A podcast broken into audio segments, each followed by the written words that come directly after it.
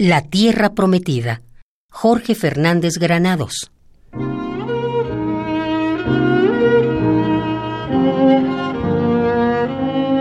Un hombre quiso ver el mundo, que siempre estaba lejos. Compró una enorme maleta de lona y un cuaderno de apuntes, algo así como el futuro libro de sus viajes. Un sombrero gris con funda, la mejor tarifa y el más extravagante diccionario.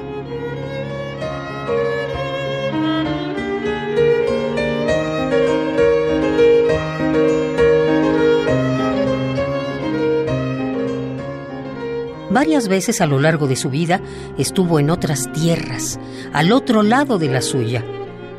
Viajar era el ritual de sus ahorros.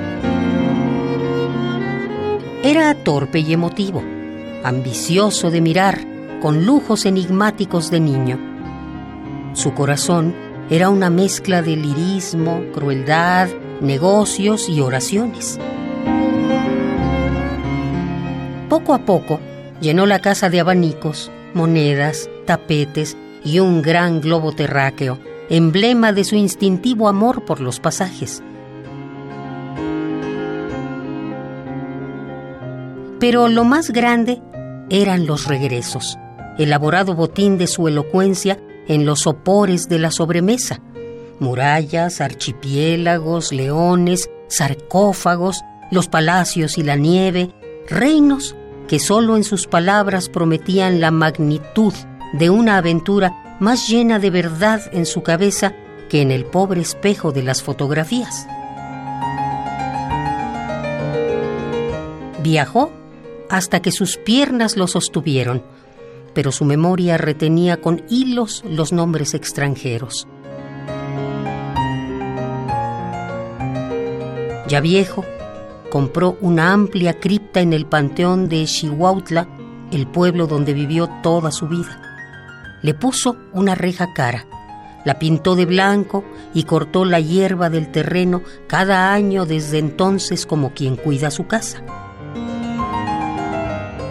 Murió la última noche de abril, tres meses después de quedar viudo.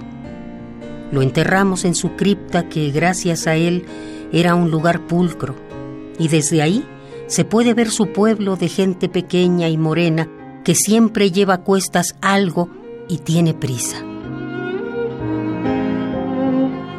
Su muerte estará llena de aguaceros frente a los magueyales, la iglesia, el viejo jardín y los montes oscuros de Oyameles.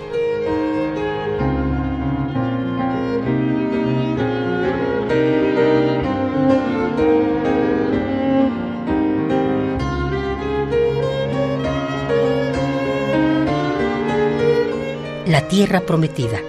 Jorge Fernández Granados.